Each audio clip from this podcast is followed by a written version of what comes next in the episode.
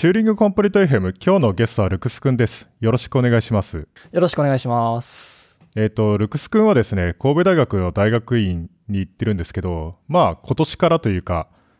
まあ明日から CMU にですねカーネギーメロンユニバーシティに研究客員研究員っていう肩書きでしたっけ？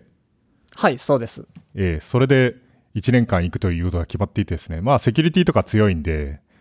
で、あと、そういえば、カーネル VM 関西とか、あれって主催してるんですか、ルクス君が。はい、一応主催してますね。まあ、そういう人なんですけど、で、今日はですね、まあ CMU の話とか、まあ、ルクス君が最近やってることとか、まあ、場合によってはカーネル VM の話とかもしてもらうと面白いかなと思います。よろしくお願いします。よろしくお願いします。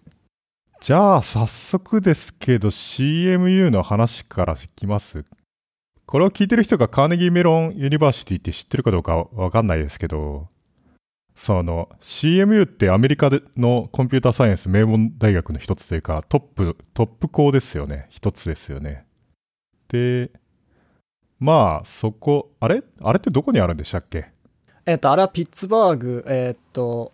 アメリカの東海岸のペンシルベニア州ってとこがあり、その中のピッツバーグってとこですね。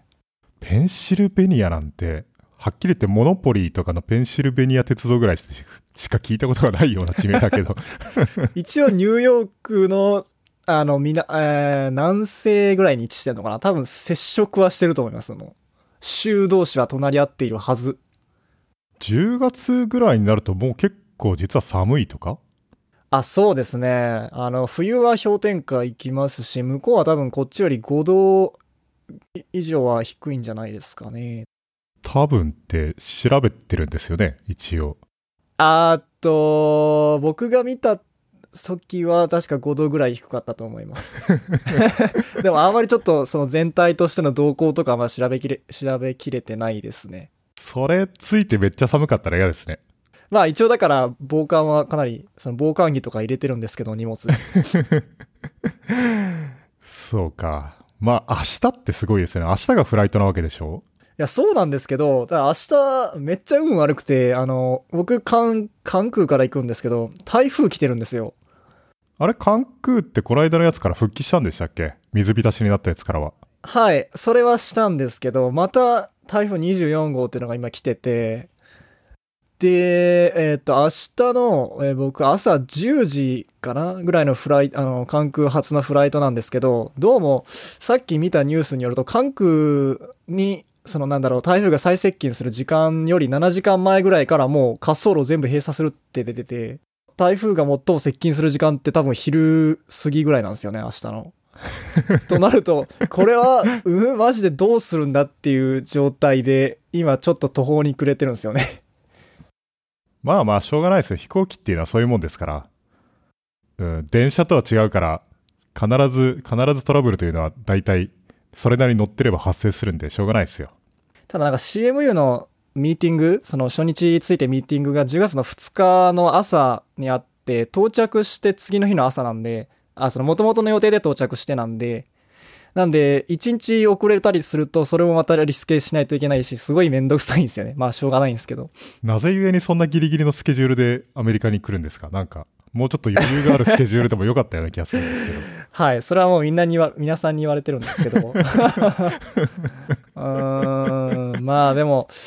まさかなんか、うん、台風また2発目来るとは思ってなかったんですね。やっぱり何事も余裕を持ちましょうという教訓ですね、これは。大体その引っ越してしばらくちょっと、せ、買い物に行ったりとかって時間かかるじゃないですか、数日ぐらいは。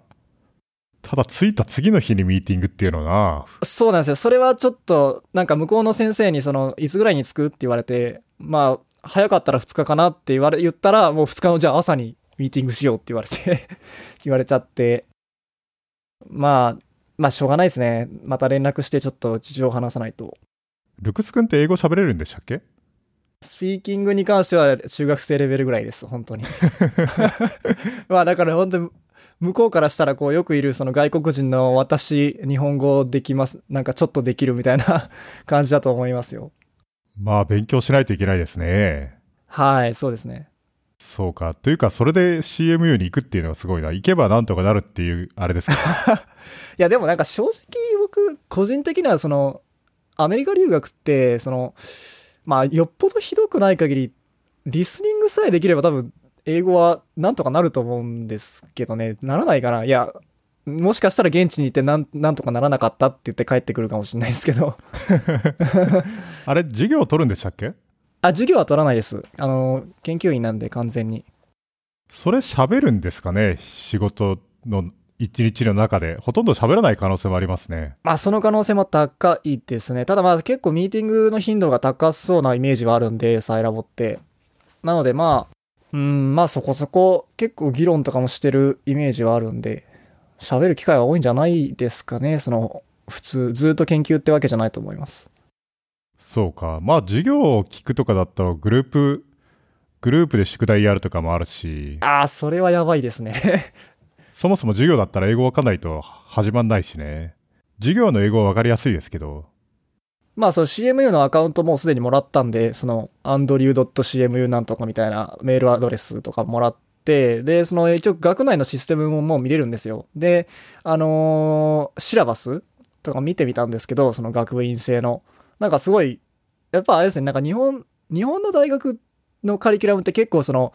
一個一個がすごいふわっとしたこう、タイトルで、なんか情報数理とか、なんでしょう、システムアーキテクチャとか、すごいふわっとした感じで、こう、それとなく上辺を撫でていく感じがするんですけど、なんか、CMU のはなんか、すごい、ちゃんと的を絞った感じのタイトルで、すごい込み入ったこう、テクニックをちゃんと授業で教えてくれる感じがすごいして、なんか受けたいなっていう感じしましたね。役に立つと思いますよ。なんかああいう授業って。就職予備校みたいなもんですけどね。あー、そんな気がします。はい。うん。普通に役に立つことを普通に教えてくれてはいはいはい、そうです。っていう。僕はああいうの結構プラクティカルで好きなんですけど。そうですね、本当にプラクティカルですよね。そうか。CMU のアカウントって @cmu.edu とかじゃないんですか？あーっと、アンドリューっていうのがつくんですね。アンドリュー .cmu.edu かな。それは学生じゃないからじゃないですか？多分学生だったら別に研究室に属属してるわけじゃないし。あー、うん、どうなんでしょうね。いや、でも学生も多分アンドリューだと思いますけどね。あの、アンドリューって、あの、CMU の、あの、創始者の、えーっと、アンドリューさんっていう人がいて、その人の名前がついてるっぽくて。へえ。スタンフォードはスタンフォード EDU のアドレスがもらえますよ。あとね、cs.stanford.edu っていうのももらえて、コンピューターサイエンス専攻の人は。これは永久不滅メールアドレスなんですよ。だから、もしかしたらこれはずっと Amazon プライムスチューデントに入り続けられるんじゃないのかなってちょっと思ったんですけど。いやー、でもなんか年齢入れるとことか、あ、でもそうか。い何歳でも学生は学生で入れられるか、うん年齢はない。うん。そうか。ルクス君も入れますよ。Amazon プライムスチューデントは多分そのメールアドレスを使えば。半額なんで、あ、本当ですか？ええ。あと GitHub の学生アカウントとかも作れるし。それは作りました。それは、あの、日本の大学の、こっちの大学でや作りましたね。はい。お得です。お得ですね。はい。ちなみに CMU 行って何やるんでしたっけ？まだその、えーっと、いくつか携わる研究プロジェクトの候補があって、それを初日のミーティングで決めるんで、まあ確実には、あの、まだ100%ってのは決まってないですね。ただ多分、なんでしょうね、ファジングとか、まああんま具体的には言えないですけど、ファジングとか、なんか、あの、なんだろう、バイナリー収集のシステムとかそんなんじゃないですかね、多分。まあ、セキュリティ関係。はい、セキュリティ関係。じゃあ、セキュリティの話しますか。そうですね。まあ、じゃあ僕がまあ最近ちょろっとやったことをまた、はい、話しますね。どうしようかな。まずその、最近僕割と、あの、ハードウェアのハッキングにちょっとハマってて、まあ一つ面白かったのが、そのサムスンのギャラクシーを中古で買ってですね、あの eBay で買ってですね、S5 だったかな、買ったのは。で、あの、あの、実はサムスンのギャラクシーっていうのは、ちょっと、あの、凝ったことをすると、シリアルコン、シリアルコンソールがはけるっていう、まあ、裏技があって、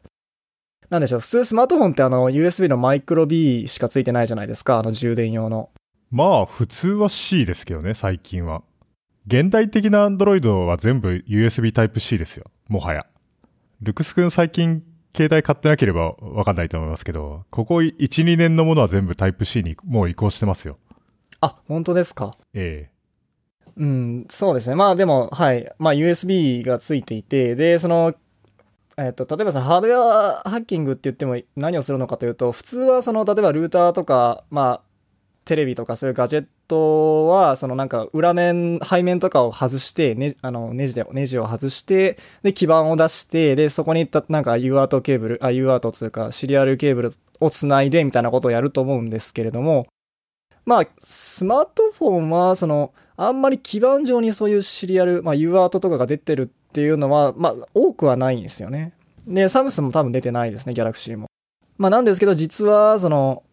確か2015年だったかなぐらいかなんか忘れましたけどに、そのサムスンの社員が、開発者が専用で使ってるその内製のツールが、なぜか知らないんですけど、突然掲示板に、あの、バイナリ、その、内製ツールのバイナリがダウンロードできる状態で置い置かれてて、掲示板に。ただが要するにリークしたんですけど。で、それは何かというと、その、サムスン、ギャラクシーを USB でパソコンにつないで、で、その、ロム、あの、遠隔でその、ロムを、フラッシュロムをアップデートするみたいな機能なんですよね。なんだけど、その、当然それはサーバークライアントモデルみたいになっていて、その、クライアントツールをパソコンに入れて、で、USB で繋がったスマートフォン側にサーバーモードで、サーバーを起動して、で、新しいフラッシュロムイメージをそのサーバー側に送ると、まあ、それで書き換えてくれるっていう。そう、で、そうすると当然そのなんか、サーバーも、サーバー側のそのサーバーのソフトを、まあ、解析する人が出てきて、で、それを解析してみると、よくよく見ると、なんか、実は、あの、サムスンにはその隠し、隠されたそのデバッグモードみたいなのがあるっぽいっていうことが発覚してですね、なんか、ロードカーネルとか、なんか、えーっと、プリントなんたらみたいな文字列がそのバイナリ中にあったんで、どうもそういうなんか USB をつなぐいで何かしらするとそういうコマンドが打ち込めるっていうことが分かってですね。で、もう一つついでにそのリーク、サムスンからリークしたものがあって、今度はその、内製のハードウェアのジグ？サムあの、ギャラクシーにつなぐためのなんか機械みたいなのが eBay で売られてて、で、で、それをつないで、で、それ経由でパソコンからそのなんかコマンドを送りつけると、なんかシリアルコンソール経由でななんか動いてくれるみたいな。で、そのジグを解析したら実は中身が、その抵抗が、ななんか何オームかの抵抗、切り、抵抗が入ってるだけみたいな状態だったらしくって、つまり、その、スマートフォンのマイクロ B コネクタにそのジグをつないでも、単にそのマイクロ B コネクタのとこに抵抗がかかるだけなんですよね。ということは、別にジグとか買わなくても、普通に自分で基板、ブレッドボードとか持ってきて、で、特定の抵抗をつけて、まあそのジグの代わりみたいなのを作れば、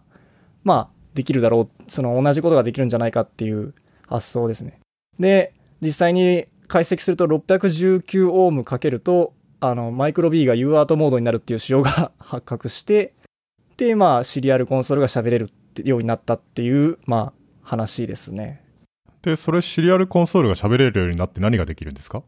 できることは、普通にカーネル、新しいカーネルイメージを読み込んだり、あの、ブートしたりとか、まあ、ロムの書き換えもできたかな。多分、はい。フフラッシュ、シングロムもできるので、まあ、実質何でもできる状態になったはずですね。それは、署名の検証みたいなものっていうのはないんですか？ないですね。その、開発者用のそういうコンソールは雑なこと多いんで、普通に繋いだら出るみたいな。雑ですね。まあ、サムソン、ギャラクシーを、新しいファームを焼いて何が嬉しいのかってあんまりピンとこないですけど。あ、でもそうか、すいません。け署名の検証は？あ、ありますね。すいません。あの、ファームウェアのあたら、えー署名の検証はあるんですけど、確か、それはそれでまたなんか、そあの、サーバーモードのソフトに脆弱性があって、それをバイパスするみたいな続きがあるんですけど、まあ、それはちょっと今回は触れないんですが、はい。まあ、いずれにしろ、はい。2位のファームを焼けて何が嬉しいんでしょうね。情報をぶっこ抜けるとか？まあ、そうですね。情報ぶっこ抜ける、まあ、バックドア仕掛けれるとかですかね。まあでも実際そういうプラクティカルな攻撃になると、うーん、まあでもその標的型攻撃で、その誰かの、あの、スマホを、まあギャラクシーをこう持ってきて、そういうのを仕掛けるっていうのはできなくはないですけどね。でもなんかそれをするぐらいならもうちょい簡単な方法ないのかな。まあなんか普通に充電器だと思って繋いでいたらいつの間にかファームウェアがアップデートされていたっていうことが発生したらめちゃくちゃ嫌ですけどね。あ、それ面白いですね。はい。それはありえますね。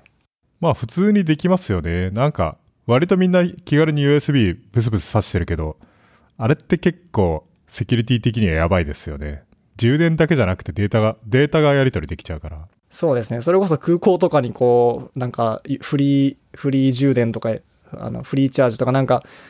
書いて置いといて、で、ぶっ刺したら実はみたいな、そういうのもまあできなくはないかもしれないですね。うん。で、まあ実際僕も作ったんですよね。その、あの基板、ブレッドボードの基板上にその 619kΩ の抵抗をつけてみたいな、まあ、USB のマイクロ B の口と、えーパソコンにつなぐあのタイプ A の口で、まあそれをブレッド上でつないで抵抗を挟んでみたいな、まあすごい簡単なあれを作って、まあ実際うまくいったんで、まあ proof of concept として、まあちゃんと作作れて、まあいかにもありがち。そういえばなんか iPhone とかって、ライトニング端子経由でのデータ通信って、アンロックしてから1時間かなんかでディセーブルされるようになったんですよね。iOS の新しいやつでね。あ、そうなんですか？うん。まさになんかこの手の攻撃を防ぐために、アンロックしないとデータ通信が全くできないようになってるはずで、っていうのもなんか、Apple ってよく FBI とかと戦ってるじゃないですか。あの、ユーザーのプライバシーを守るために警察から依頼されても絶対にアンロックしないみたいな態度を貫いてるじゃないですか。で、警察に対する嫌がらせの一環として、データを抜くのをもっとやりにくくするっていうのをいろいろ頑張っていて、で、その一環としてそういう機能が加わっていて、アップルってやっぱ偉い会社だなと思って、その、徹底してますよね。そういうのプライバシうーをん。優先するっていうことに関してはね。そうですね。まあ確かに、唯一のその端子、USB の端子がディセーブルにされると、もう、まあそういうハードウェア的なアプローチで言えば、もうかなり厳しい、もう本当に何もしようがないくなりますからね。まああとはその、たまになんか、そのスマホの、スマホって、まあよう、ように、その、UART の口とかは生えてないんですけど、実はその基板のパターンとかを見ると、口は生えてないけど、その口になるであろう、そのマスクパターンのところにプローブを当てて無理やり通信するみたいなこともできることはできるらしいですけどね。うん。なんか、CPU でも最近は例えばメモリーのバスを暗号化するみたいな機能とかあったりしますよね。ありますね。はい。あと、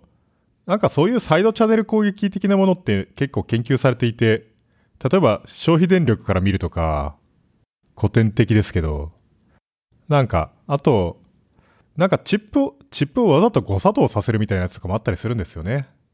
なんかチップヒートシンクとかパッケージから、そのパッケージの上側を取っちゃってですね、そのチップを露出させて、で、どこが何かっていうのはなんとなくわかるんで、で、一部分だけレーザーを当てて加熱することにより、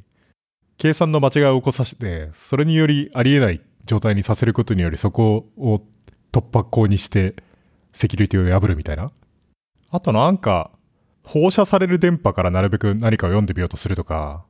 なんか、MacBook を使ってラジオを流すっていうデモの動画を見たことありますけどね。ああ、それもあります、あります。ね、なんか、メモリバスに特定のパターンでアクセスすることにより、ある一定の周波数帯の電波を放射することができて、それを使うとメリーさんの羊みたいなやつを、ラジオを流すことができるみたいな。はい、ありましたね。ソースコードも公開されてますよね、あれ確か。そうそう。あれは、あれはすごいんですよ。メモリーバスラジオみたいなやつ。なんかそれで言うと、その初代の Xbox とかもその、だと、そのあれ2003年とかのハードウェアなんで結構古くって、当然そのバスの暗号化とかもなくって、で、インテルの Pentium 3とか搭載されてるんですよね。チップはそのノースブリッジとサウスブリッジに分かれてて、で、当然デバッグポートとかはなかなか生えてないので、その、なんかその誰かがその、なんだ、ノースブリッジとサウスブリッジのをつないでるそのバスを、その、盗聴して、そのプローブとか当てて盗聴して、あの、そのなんだろう、サウスブリッジはフラッシュロムにつながってるんで、で、そのフラッシュロムからその CPU でのメあメモリか、メモリ、ノースブリッジのメモリにその転送されてくるフラッシュロムのデータをそこでキャプチャーするっていうことをやってる人もいましたね、昔。それは Xbox をハッキングするために？ハッキングするためですね。その、その、えっ、と、Xbox ってブート段階で、最初のブート段階でなんか、あからさまに普通のハードウェアの初期化をするブートコードと、あとな、何らかちょっとよくわからんけど、別のなんかフラッシュロム、隠されたフラッシュロムから、あの、秘密鍵とかを出してきて、で、カあのーカーネルとか、あのブその後のブートローダーとかを、その、検証したり、デクリプトしたりする処理をやってるそういう、なんか秘密のコードみたいなのがあって、秘密のブートコードがあって、それが、を解析するために、その、秘密そのブートコードがノースブリッジに上がってきたところをキャプチャーして、解析して、で、まあ、ついでに秘密鍵も取れるみたいな。うん。なんか、ゲーム機、ゲーム機のハッキングってそこまで実は、プロテクション頑張る必要あるのかなって僕よくわかんないですけど。いや、ないと思いますよ。あの、正直、はい。その人の、やった人のその、レポートにも書いてありましたけど、多分まあ、MS、マイクロソフトも Xbox に関しては相当セキュリティ頑張ってたんで、まあ、まあこれぐらいやればその費用対効果的にまあ十分だろうっていう、別にもうバスがどうのとか言ってたら別にそんなんやる人一部だし、そこまでやるのは一部だし、まあ、ハードウェアハッキングってその、広まりにくいですし、物理的な技術が必要なんで、まあなのでなんかそんなに、まあ考えなくていいと思いますけどね、正直。そこまでは。ねえ、なんか、結局のところビジネスにあんまり対、なんか影響を与えてないような気がするんですけど、と思ったけど、考えてみたらゲームボーイの、何でしたっけ、マジコンとか結構流行ったのか。あー、まああれはちょっとそうですね。うん、ああいう状態を避けたいってことなんですかね。そうですね。そうか、あれも一応ハードウェアモッドか。というか、まさしくそうですよね。まさしくですね、はい。ハードウェアハッカーそのもんですか？なんかハードウェアハックってもっといっぱいありそうな気がするけど、まあ僕がやってたのはこれぐらいですかね、まだ今のところは。じゃあまあ、次行きますか。そうですね。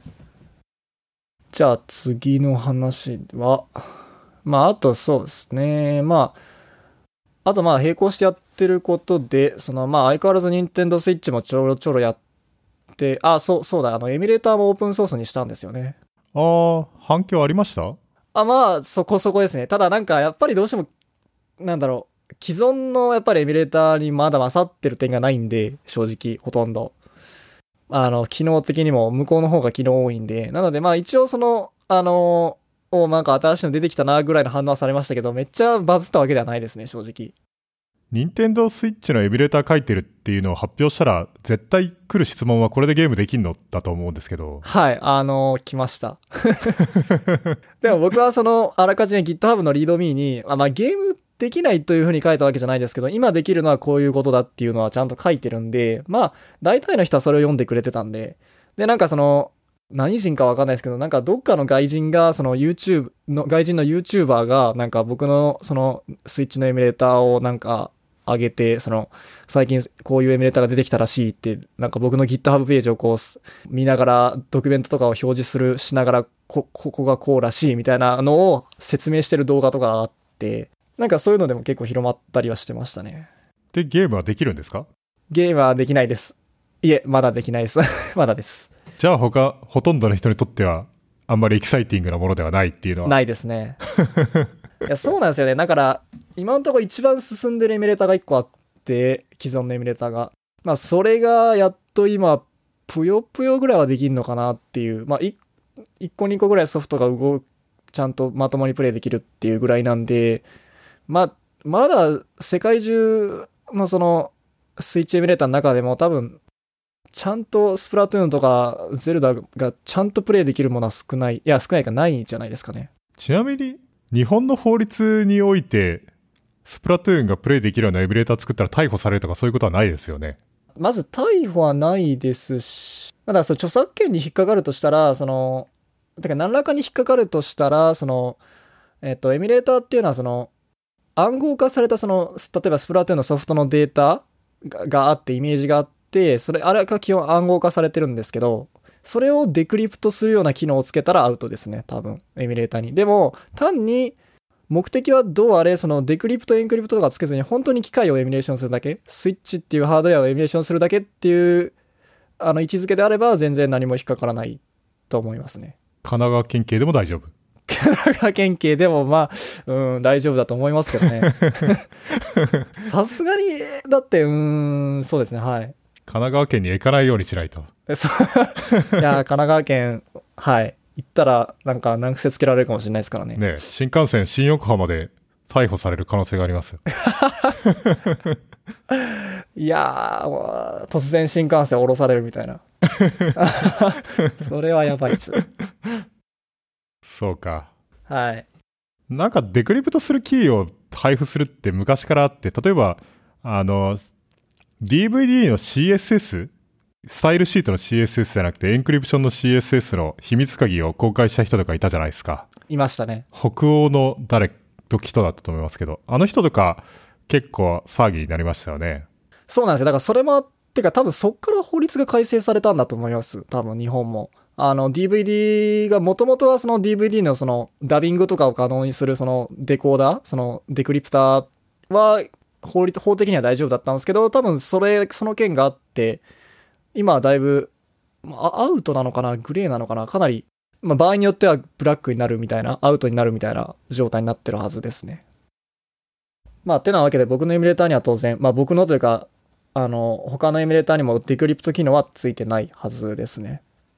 で、今やってるのが、スイッチに、スイッチに Android を移植している。ゲーム機能ハックしてる人たちって、まあ割とゲーム機の上で Linux を動かしたがる人たちなんですよね。なんか で、まあ Linux は今スイッチで動いてるんですよ、もう。で、じゃあまあ Android も動くんじゃないあ、で、Ubuntu とかも動くんですよね、確か。なんですけど、Android はまだ誰も動かしていないはずで、なのでまあ僕がやってみようかなと思ってやってて、へえ。Android って Linux さえ動いてしまえばそんなに難しくないとかそんなことないんですか？はい、まあ、ほぼそうなんですけど、ただまあ、まあ、そのオーディオ、Android の音をなんか管理するオーディオのデーモンがいて、そのデーモンが起動に失敗して落ちるんですけど、で、多分オーディオのドライバーは入ってるんですよ。もうスイッチに対応しているはずで、なんだけど多分その、オーディオのデーモンが使ってる何かしらの機能がまだ足りない、なんだろう、そのドライバーに足りてない機能があるんだと思います。だから、オーディオが、に必要な、オーディオデーモンに必要な機能が多分まだ足りてないとか、そんなんだと思いますね。だから、要するに完璧に Linux カーネルがスイッチ上でサポートされれば、多分問題なく動くと思います。うん。本当にやりたいからやってるっていう世界ですね。あ、本当そうですよ。別に誰も得しないですからね。あ誰も得しない。まあはい。ほぼ得しないんで。そうか。なんか、ルクス君がやってるのも、任天堂スイッチって感じがしますね。これ PC とかだったらエミュレエミュレーターなりね、ケミュなりを使って簡単にできそうだから。Linux カーネルメーリングリストとか投稿したことあります？一回だけなんか、すごいしょうもないのを投稿したことありますけど、でも、マージはされた、されたことないですね。意外とないですね。なんか、リーナスが引退じゃないけど、引退、引退じゃないけど反省してましたけど、反省してましたね。あれ、でもどうなん、今までの数々の綺麗な振る舞いに対して、そうですね。まあ確かにちょっとね、なんか、あのー同じことを言うにしてもちょっともうちょっと表現があるだろうっていう思うことは結構ありましたけどね、正直。いやでも反省したんだったらいいんじゃないかと思うんですけど、そうですね。いつ頃帰ってくるんですかね？てかもう帰ってきたんですかね。いや、まだ帰ってきてないです。ああ、まだ。うん。あとなんか、自分はテクニカルな人間であって、ピープル、人間っていうのに関してあんまり優れたことはなかったみたいなことを書いてあったような気がするんですけど、あのメールは。でも、そんなことないんじゃないと思って。世界最大級のオープンソースプロジェクトをずっとこのね、ほぼ30年間主催してきたっていうのって、それなりの対人スキルだと思うんだけど、まあ、口が悪いのは良くないけど。いや、そうだと思いますよ。その、コミュニティやをちゃんと回していけてるのは相当すごいと思いますけどね。ねえ、しかも大学生の趣味のプロジェクトからこんなにウルトラスケーラブルなシステムまで育て上げるにあたってずっとリーダーをやってきたんだから、結構なものだと思いますけどね。はい。それはそうですね。まあでも、あんなに口が悪い必要はないからなっていう。いやー、ちょっと、あれですもん。なんか見ててかわいそうですよね。そのなんか、あの、確かに思いっきりその、なんだろう、規則に従ってないとか、その、もろ、それはダメだろうっていうパッチはまだしも、なんか、他のメンテナーとすごいちゃんと協議して、あの、これでいいだろうって、ちゃんと協議され尽くして、まあ、おおむね大丈夫そうなパッチでも、なんか若干こう、リーナスの趣向に合わないっていう、じゃ、なんか、ちょ、ちょっと下手したら難癖みたいな時もたまにあるんですよね。なんか別に良くないみたいな、そんなんみたいな。なんか、例えば、僕が見たのは、そのセキュリティのカーネル、えースタックリークかなっていうなんか、あの、新しいそのセキュリティ機構を誰かパッチ書いてて、で、セキュリティのサブシステムのメンテナーとはまあもう話はついてて、ちゃんとやったんだけど、最後リーナスに渡した時に、なんかどうもリーナスは、その、バグマクロってあるじゃないですか。あの、か Linux って、その、要するにこの、ここにありえない状態、ここに来るのはありえない状態であり、まあそれが実行されたカーネルのバグであるっていう。で、その、なんだろう、バグマクロをどっかに入れ、書いてたんですよね。この状態はありえないっていう。さバグオンマクロか。で、それがどうも気に入らなかったらしくって、あの、カーネルっていうのはその、のパッチっていうのはその、テストこ、テストをするんじゃなくて確実にそのなんだろう、バグ音を入れて、そのなんか、もしかしたらこっちにも行くかもしれないみたいなあやふやな状態で出すのはやめろみたいな 難癖をつけられていて、なんかちょっとそういうのはなんかどうなんだろうと思いましたけどね。まあ別にね、僕意見はあるのはいいと思うんですよね。その、個人の作品で個人のテイストに沿って作られてるのは別にいいと思うんですよね。それはむしろどちらかというと僕は望ましいような気がしていて。ただ、それを強制するために、その、バリ増根を使うっていうのはちょっと人としてどうかっていう話。ああ、そうですね。あ僕も。そどっちかというとそういう意図で言ってますね。はい。あの、まあまあ、そう、なんか、な難癖っていうのが問題であって、なんかその付け方が問題なんですよね。だから、なんか、ちょっと、いや、そこまで言うっていう、別にそんな言うほどの、なんだろう、欠点じゃ、欠点というか、ものでものでもないだろうっていう。なんか微妙なものってやっぱりあるんですよね、オープンソースやってるとね。その、これは別に一概に悪いとは言わないけど、ちょっとなーっていうようなやつとか、そういうのって、結局のところ、その、指摘できることは指摘して、最終的にはこれちょっとやや大げさすぎるから、メリットには見合わないよね、みたいな。でもそれ、そこのところっていうのは意見だから、うん。ね、こういう、これはこうあるべきだみたいな、確実に全員が合意できるものだったらいいけど、そうじゃないところっていうのはテテイストの問題になってくるんで、やるべきかやらないべきかみたいな。そこについて意見が分かれて、最終的にはメンテナが決めるっていうのは、まあそういう、それはそういうもんでいいと思うんですよね。そうじゃなかったら大変なことになっちゃうから。そうですね。まあでも、リーナスどうなるんですかね。その、人、人の感情について学んでくるらしいですが。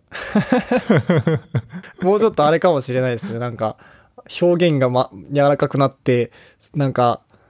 あの、あ、そのパッチはエドスなみたいな。なんか、あの、かっこ皮肉みたいな感じになるんじゃないかって。いや別に皮肉を使う必要ないですよ。単に、悪、その、激しい言葉を使うのをやめればいいだけだと思いますけど。まあ、そうなんですけどね。いいか悪いかっていうと、これはダメだねっていうのは別に、ダメだねっていうのはいいと思うんですよ。これは正直、全然入れる価値がないと思うみたいなのは別にいいと思うんですよ。そこの、そこは別に譲るところじゃないんで、ただ、こんなクソ野郎のパッチはみたいな、そういう言葉遣いをやめればいいだけで。そうですね。だから、でもなんか BBC かなんかのインタビューに出てましたけど、最近。あ、出てましたね。ええなんか、しばらくはできるようになるまではできてるふりをしないといけないかもみたいなことを言ってた気がするけど。まあでも最初はそれから、そういう風に始まるんじゃないですかね。最初は振りから始めないと、いきなりね、ガラッと変わるのは難しいですね。I, I should fake it until I make it みたいな、そういうことを言っていた気がする。なるほど。だから、うん、make it するまでは fake it しないといけないっていう、ちゃんと、まあ頑張ってほしいですね。そうですね。あとは、そういえばカーネル VM はどうだったんですか？ああ、カーネル VM はそうですね。えっと、先週の土曜日にやってて、まあ、そうですね。結構いたくさん定員溢れるぐらい来ていただいて、ま会場はどこですか？あ、会場は前、あの、ルイスさんが来ていただいた時と同じ京都大学ですね。あの、あ、そう、あの、セキュリティキャンプ、今年のキャンプで、あの、しルイさんのクラスでコンパイラを作ってた方が一人、あの、いて、その人が発表してて、で、あの、その人の発表がベストオブ頭おかしい賞にノミネートされてましたね。いや、あれは素直にすごいと思いましたね。なんでしたっけ？キャンプ始まる前にすでにセルフホスティング達成してたんでしたっけ？違う、え ?3 日目だっけ？なんか、とにかくすごい早期にセルフホスティング終わらして、キャンプが終わった後もリンカーとか作って、全部作っちゃったみたいな。コンパイラーアセンブラリンカー作ってました。ああ、そうそうでしたっけ？はい。アセンブラとかも何気に面倒っちいと思うんですよね。あの、X86 の命令エンコーディングってややたら不規則じゃないですか。だから、あれがめんどくさいっていう。まあ、やればいいだけ系ではあるんですけど、あとなんかビットが飛び飛びになってるじゃないですか。モッド RM とか、うん、なんかあと、レックスプレフィックスの中にレジスターの番号が 1, 1ビット分だけ入ってるとか。ああ、わかりますわかります。なんか、増改築を繰り返してるから、本当にスキャッタードになっちゃってるんですよね。散らばっちゃってて。あれはめんどくさそうだなっていう。確かに。他は何かありました？まあでも正直、その彼の発表が一番ダントツで衝撃、ダントツで衝撃的でしたけど。しかもあれ、そこまで時間かかってないですからね。始めたのが7月だから。え、そうなんすか？うん。やば。だって、石棺が8月、先月の半ばぐらいで、その1ヶ月ぐらい前から始めたから、だから、まあ2、2、3ヶ月ってところですよね、あれね。しかもその間、兄弟の普通にテスト期間とかもあったはずだし、普通に成績もいいらしいですけど。マジか。すげえな優秀か。じゃあ次の話題に行きますか。はい、そうですね。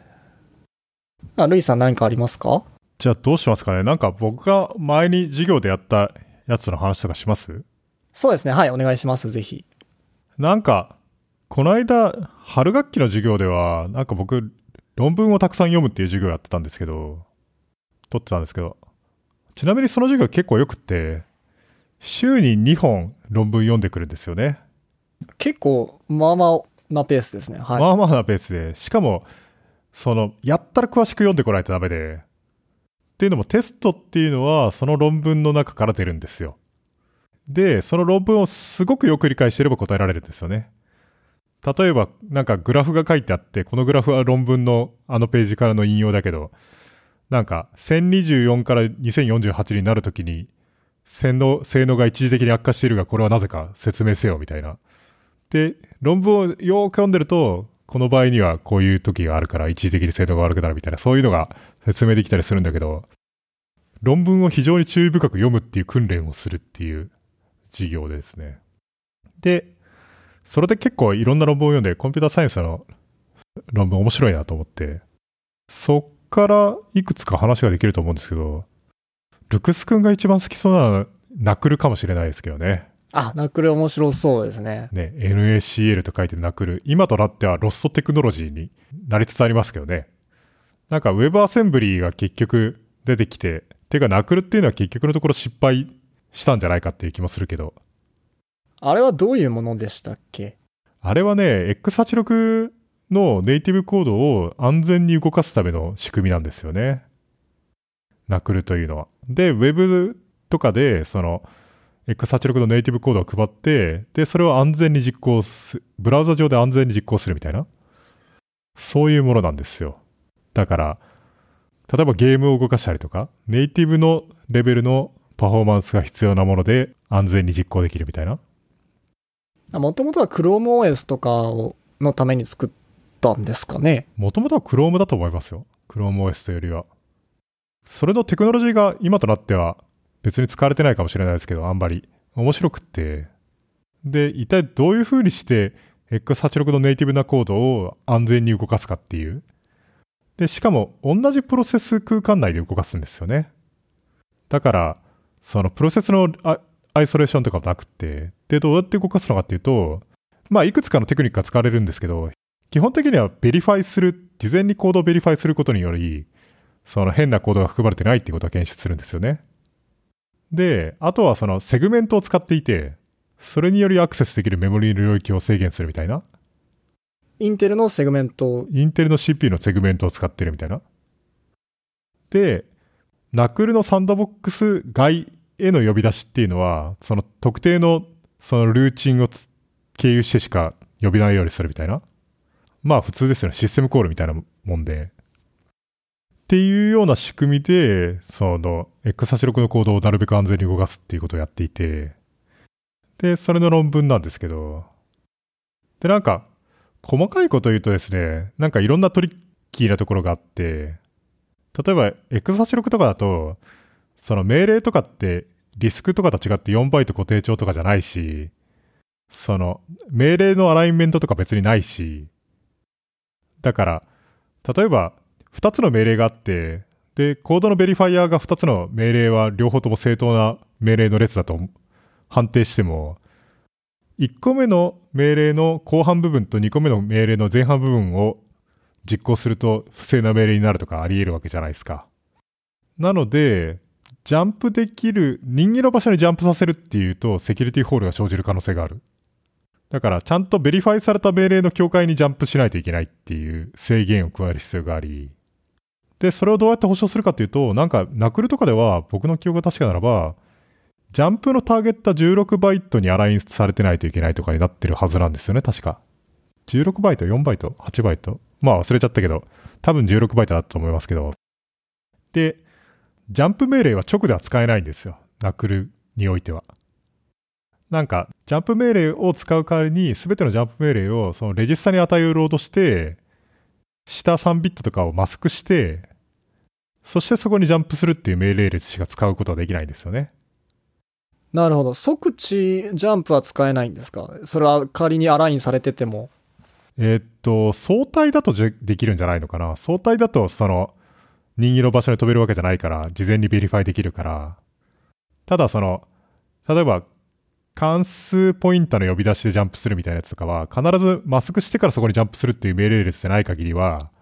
そのコードベリファイヤーによってリジェクトされちゃうんですよね。ああ。それによりその任意の場所に飛ぶっていうことはできなくなっていて、必ずアラインされたところにしか飛べないみたいな。わあ、でもなんか相当難しそうですね。それ X86 でそれを全部やるのか。で、命令率っていうのはホワイトリストになっているから、だから許せ、許されてる命令以外は使えないんですよね。あとなんか、その、冗長なエンコーディングがされているような X86 の命令列っていうのはなんかリジェクトするようになってるらしくて。冗長なですか？うん、なんかプレフィックスとかをつけて意味が変わらない命令とかが結構 X86 とかにあって、つまり同じ命令なんだけど複数のエンコーディングを用いるんですよね。で、そういうのとかって CPU によってバグっていてですね。で、その冗長なエンコーディングは普通しないから、それをやると、例えばハングアップしたりとかするやつ、互換チップとかあったりとかして、で、もしかしたらバグっていて、その、変なことになるかもしれない。そうするとセキュリティホールが生じるかもしれないっていうので、なので冗長なエンコーディングが例えば許さないみたいになっていたりとか、なんかね、いろいろ小賢しいことやっていて非常に面白いんですよ。はあ。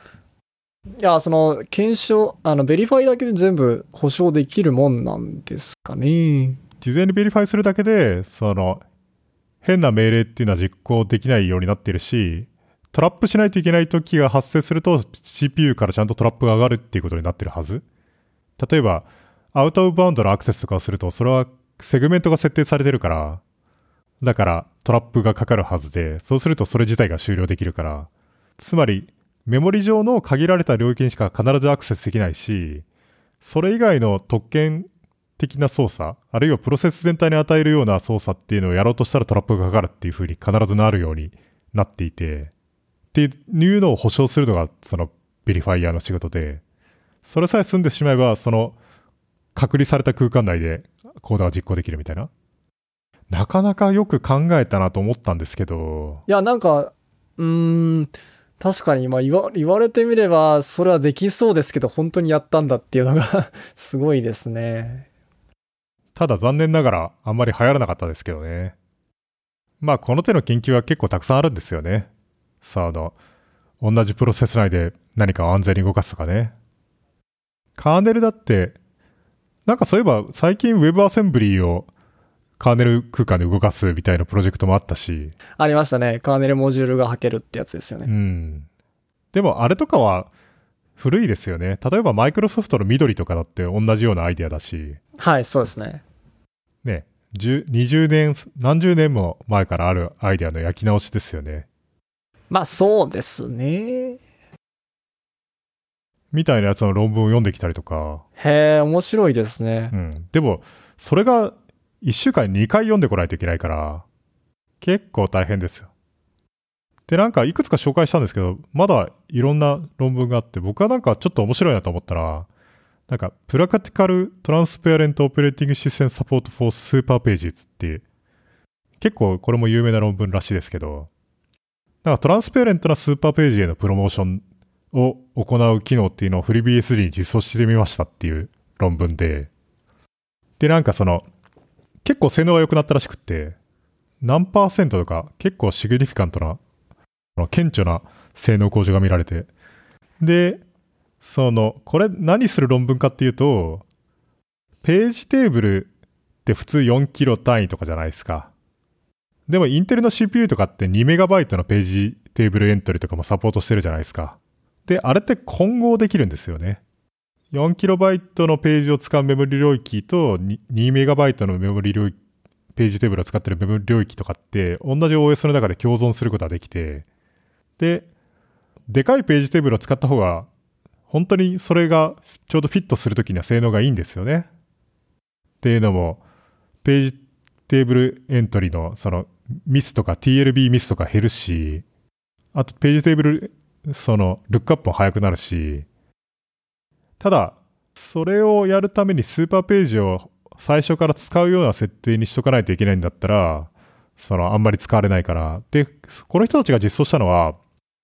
4KB のページが連続して 2MB 分連続した領域で使われてるんだったら、それを自動的にまとめて1個のスーパーページに置き換えるっていう。で、自動的にプロモーションしちゃうっていうことを実装しましたっていう論文で、へえ。これは結構面白いです。そのプロモーションするっていうのは、てか、そもそもあの、今、まあ、今後できるのは知ってるんですけど、あの、トランスペアレントヒュージペ、ペえーヒュージページで、を有効にすると今後はできるのは知ってるんですんですけど、実際今後ってあれ、具体的にどうなってやって混合してるんですか？ページテーブルの仕組みはどうなってるんですかね？多分そのページテーブルのエントリーって階層化されてるじゃないですか？4段階とか5段階とか。途中で切れてるやつがあるんじゃないですかね？あーっていうことなんですかね。と思っていたけど、まあだから、一個だけそのあんまり深くまで行ってないやつがいるというか、要するに2段目ぐらいで終わってるやつとかもいて、それが4でかいページのエントリーなのかなで、なのか、それともフラグが立っているか。ああ、なるほど。まあまあでもそう、あ、そう、そうか。そうなりそうですね。でもまあ普通に表現可能ですよね。あ、そうですね。あ、そうかそうか。確かに。で、自動的にプロモーションするっていうのってどうするかっていうと、なんか、まあいろんなストラテジーがあり得るけど、この論文書いた人たちが行っているのは、なんか連続して本当に2メガバイト確保されてる時に1ページで置き換えるみたいな。で、あとなんかトリッキーなケースっていうのがいくつかあって、例えばそのページアウトしたいことっていうのがまあまああると。で、スーパーページにプロモートしちゃうと、そうするとスーパーページのごく一部分しか触ってなくても、残りの部分がページアウトできないんですよね。っていうのも、2メガバイト単位で管理することになっちゃうから、スーパーページを使うと。そうすると、最初の1キロバイトしか触ってなくても、他のページが全く使われていなくても、ページアウトできないみたいな。ダーティービットっていうのが1個にまとまっちゃうんで。なので、なんか、時々、もう一回4キロページに分けてですね、デモートするっていうことも行うみたいな。へえ。なるほどね、みたいな。はあ、なるほど。で、かなり性能が良くなって、へーって思って。それは、なんかもう FreeBSD でしたっけ？に、の、もうカーネルに直接手入れて、そういう改変、改善しましたよって話ですよね。FreeBSD の標準で入ってると思いますよ。あ、もうマージされてるんですね。うん。なんか LLD にもパッチが来たことありますからね。あ、LLD もかん、なんか関係するんですか？なんかね、その、スーパーページへの、その自動プロモーションをやるためには、2メガバイトにアラインされてる方が都合がいいんですよね。メモリ領域というのが。あ、はいはいはい。中途半端なところからプロセスのイメージが始まってるとあんまりよろしくないっていうので、で、その、プロセスの開始のアドレスを2メガバイトにアラインするみたいなパッチが来たことありましたけど、へへへ。マジっすか？うん。それをやることにより、FreeBSD では、スーパーページへの自動プロモーションっていうのがより効率的に行われるようになるっていう話で、へえ。なるほどね、と思って、これ論文、これ論文で読んだわってへえ、面白いですね。実際、実際使われてるんだちょっと感慨深いものがありました、ね。へえ。まあ、それはデフォルトで有効なんですか？多分そうだと思います。あ、そうなんですね。だから Linux とかだとなんか transparent huge page みたいなのは、コンフィグでめように有効にしないと確かならなかった気がしますけどね。 FreeBSD はもうデフォルトなんですね。しかも、自動でやるから、ユーザーは何にも考えなくていいっていうね。そうですね。結構良さそうな感じがするんですけど。あとなんか、ハンス・ベーム大先生の書いた、その、Threads cannot be implemented as a library っていうやつとか、へえ。ベームというと、ね、C++ メモリモデルとか、あと、ベーム GC 書いたりとか、あのベームですけど。いや、なんか、メモリモデルっていうのを言語はちゃんと決めないといけないんだよっていう論文なんですけど、これは。なるほど。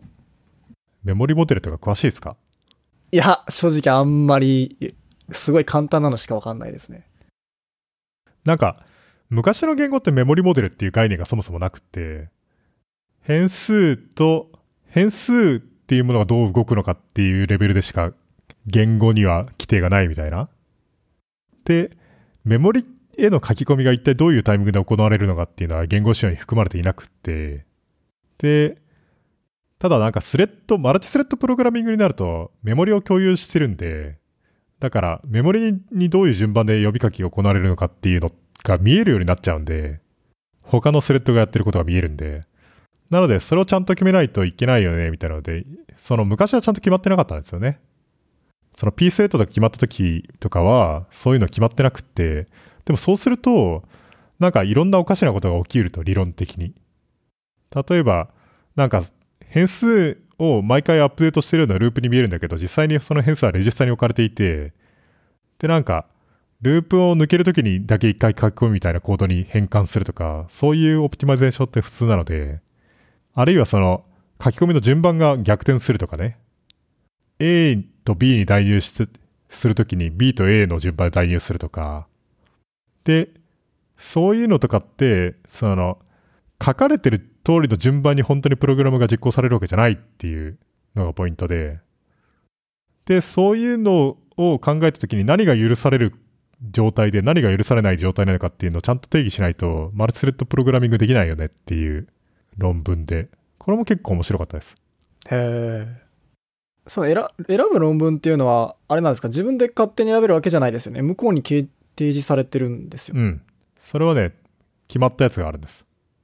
でもなんかあれですね、それでなんかナックルとか出てくるのがなんか面白いですね。ナックルとか、まあ、なんかスレッドのやつはなんか、あの、固定、あの、トラディショナルな感じしますけど、なんかチョイスが面白いですね。ああ、ナクルとかは新しい、新しくないような気がするけど、10年もののような気がするけど。マップリデュースとかもありましたね、そういえば。ああ、それははい、まあなんか読めって言われそうですね、いかにも。うん。まあ古典ですね。マップリデュースの論文とかで読んだことあります？論文はないですね。もうざっくりとした理解しかないですね、正直。まあマップリデュースって普通ですけど、あんまり長くないし、さらっと読めて、わかりやすくていいんですけど、あとなんか、ちょっと細かいところが書いてあって、そういうのが面白い。例えば、なんか、 MapReduce でマップして reduce するじゃないですか。なんかそのマップというのが複数のマシンに dis distribute されてるっていうところが、まあ reduce もそうですけど、ポイントじゃないですか。で、マップ操作とか reduce の操作とかって idempotent なんですよね。その2回同じ操作を行っても同じ結果になるはずっていう風なことになってるんですよね。で、その distributed なシステムではよくありがちらしいんですけど、時々くっそ遅いワーカーがいるみたいな。並外れて遅いワーカーがいるっていう現象があるらしく、例えば半分壊れかけのディスクの上で動いてるとか、なるほど。なんか100倍他のマシンに比べると遅いみたいな人たちが稀にいるらしく。で、マップとかして1000台とかでマップして、そうすると1000台に1台の割合ぐらいで遅いやつっていうのはスーパー遅いんで、だからその人たちを待ってるとしょうがないみたいな。その論文ではなんか残り3%か残り5%ぐらいまでだったら、そのジョブは再投入してですね、遅い人たちは待たないっていうことをやってるらしいんですよ。おお、あ、そうなんですか。うん、そうすると、最悪でも2倍ぐらいしかかからないみたいな。遅い人たちっていうのは100倍遅いみたいなことがあり得るんで、ね、いや、なんかそういうの面白いなと思って。へー。そのマップリデュースとかの論文はもう、しなんかあれですか、趣味で読まれたんですか？いやいや、それもその授業で読みました。あ、例によって、あ、そうなんですか。前にも読んだことありますけど、なんか、あれなんですよね。あの、なんだろう、そういう、セキュリティのそのユーズニック系というか、ユーズニックスとか、ブブラックアットとか、そういうのは読むんですけど、なんか僕、基本的な、その、コンピューターサイエンスのや大事な論文全然読んでないですよね。正直、下手したら、あの、L4、L4 だっけ？マイクロカーネルとかの論文も読んだことないし、なんか、かなりガバガバなんですよね。OS の知識も、まあ、その、知識はあるけれども、その、元の論文はあまり読めてないとこありますね。なんか、だそういう授業を受けてみたいですね、一回。あの、CMA で授業取れないんですか？潜りはできると思いますけどね、多分。立修はできない。ああ、履修はできないんじゃないですかね、多分システム的に。研究員なんで。潜るだけだとな、テストが受けられないからな。宿題とテストがあるのが肝ですからね。授業自体は別に割とどうでもいいというか。まあ確かに。まあ、こんなところですかね。ですかね。何かあります？他に。また CMA に行ったら、なんか出て、出てくるかもしれないですね。そうですね、また、はい、向こうでも、ぜひ、なんかネタがあれば話します。じゃあマイクを持って行ってください。はい、持ってきます。ええあれ、そういえばトランク1個とかで行くんですかやっぱ？トランク1個ですね。あと、手荷物、手荷物というか、まあ、バッグと持ち込み品2つですね。あれそれって、ホテルとかは自分で手配したってことは、飛行機とかも自分、自腹ってことなんですか？もちろん自腹ですね。あれ、給料まだ出てないですよね。っていうか、給料は出ないんですよ。あの、そう研。究員は。はい。あ、そう。客員研究員だからそうか。ビジティングスカラーっていうもの、そういうものか。そうですね。厳しくないですか？大変厳しいですね。しかも明日また空港のチケットリス、キャンセルとかなったらマジで痛いですね。まあ、キャンセル代払ってってなりますけど。うわー、そうか。金が必要ですね。そうなんですよ。だから多分、一応奨学金はもら、もらってるんですけど、あの、文科省から。まあでも、それでも年間150万とかぐらいなんで、それ多分焼け石に水ですよ。そうなんですよね。で、僕の貯金も合わせても多分3、400万ぐらいしか年間使えないので、まあかなりギリギリの生活は強いられますね、正直。3、400万円で暮らしていけるんですか？フードスタンプをもらうハブとかにならないですよね。まあなんとか、うーん、やって頑張るしかないですかね。ちょっと冬暖房つけらんないで投資とかしないでくださいね。そうなんですよね。電気代とかも自分で払わないといけないし、まあもう何もかも自分なんで、相当やばいですね。いやー、やっぱりなんだかんだ言ってお金かかりますね。めちゃめちゃかかりますね、やっぱアメリカアメリカは。いや、昔は日本とアメリカの経済格差がそれほどじゃなかったから日本人でもそこまでお金を使わずに来れたんだろうけど、いつの間にかアメリカと日本の給料の差がかなりついちゃったんで、より日本にとっては厳しくなってますよね。うーん、そうなんですよ。なんか向こうで本当に大変なことになる気しかしないんですけど、な、何らかが。しかも、仕事できないわけだから、そうなんですよ。ね、ビザ的に絶対無理なわけでしょ？できないです。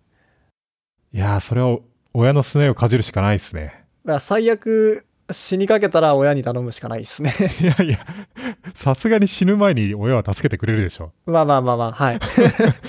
なんかやばそうってなったらちょっとお金借りるとかしないと。うん。うん。でもその後 PhD とかに進むんだったらいいんじゃないですか？お金借りても。そうですね。まあ D なら、多分ファイナンシャルサポーター出ますし、給料も若干出るぐらいなんで、まあまあ、はい。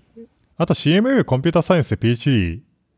進んで取れれば、その借金あっても全然余裕で返せるんでね。そうですね、余裕で。うん。そのアメリカでそ就職しての話ですけどね。あ、もちろんそうですね。アメリカで就職するつもりとかもあるんですか？えっと、D まで進んだらもうそれは、はい、アメリカで就職する気満々というか、それしかないですけど、まあそもそも D に進むかどうかっていうのがちょっとまだ、今回行ってみて決めるので、それ次第ですね。じゃあまあ頑張ってください。はい、ありがとうございます。なんか一言みたいな言い方になった。いやいやいや。まあじゃあ、はい。はい。今日はこのところで。はい。こんな感じで。ええ。えっとですね、